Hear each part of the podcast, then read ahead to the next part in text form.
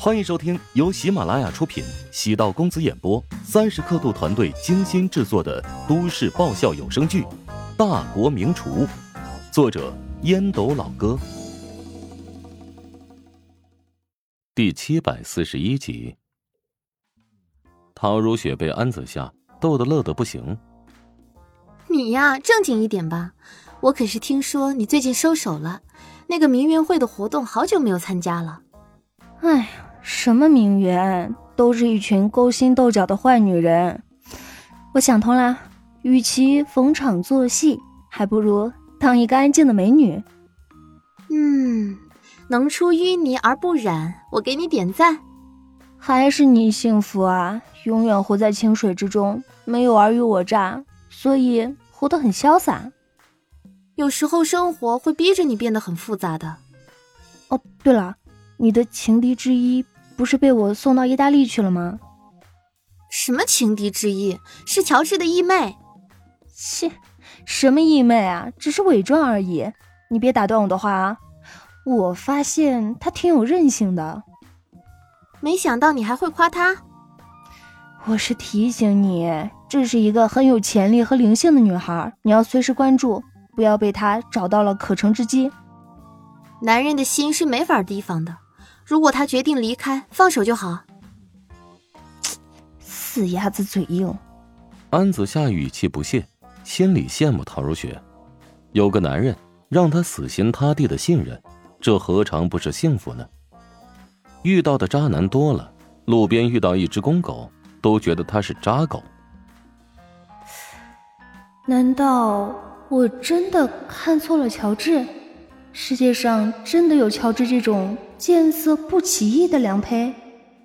乔治在小区附近兜了两圈，直到陶如雪发来消息：“你在哪里？子夏离开了。”乔治没有回复，过了十分钟便出现在陶如雪的眼前。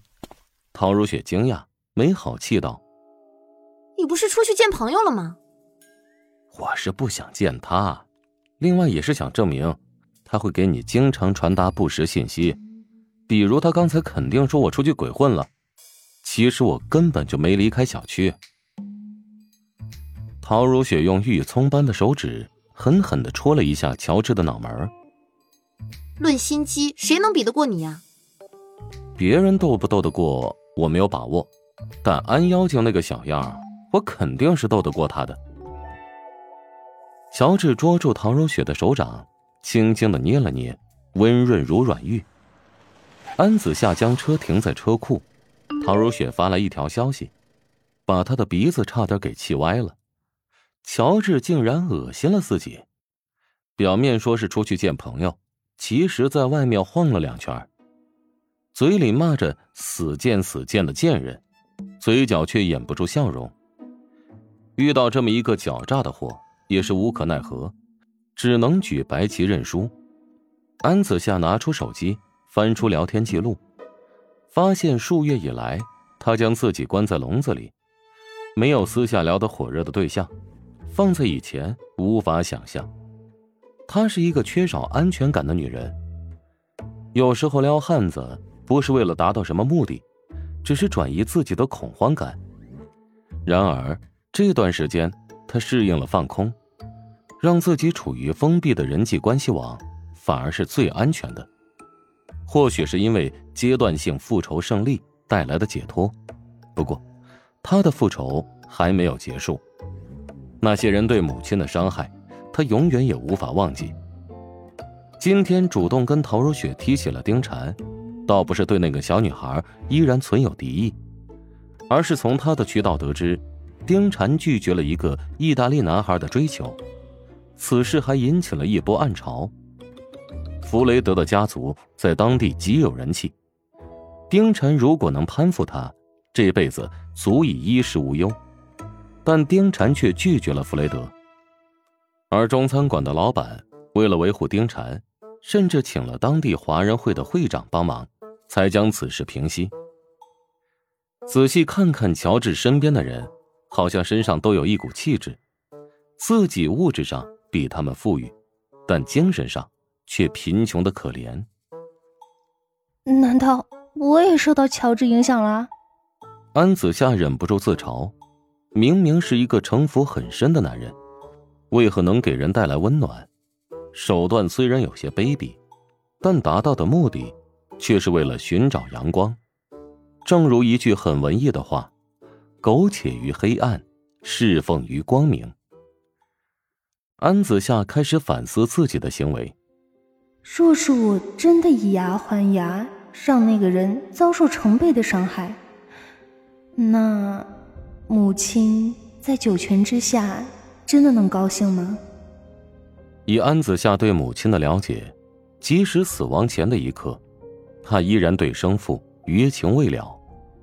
他从不恨生父，甚至不恨情敌，只恨自己没有能力守护爱情。深呼吸，打消错乱的思绪。此刻，他觉得乔治是个讨厌可怕的家伙。虽然乔治什么都没说，什么也没做，却干扰他深入骨髓的价值观。这家伙有毒，不仅有毒，还有瘾。犹如他做的美食，明明知道会中招，但还是欲罢不能，甘之如饴。像安子夏这样的女人，在黑暗中待久了，对阳光很敏锐，惧怕阳光刺目，又期待温暖加深。乔治走入婴儿房，难得抱着儿子说了好多话。陶如雪起初以为乔治转性了，听到乔治嘀咕什么，既好气又好笑。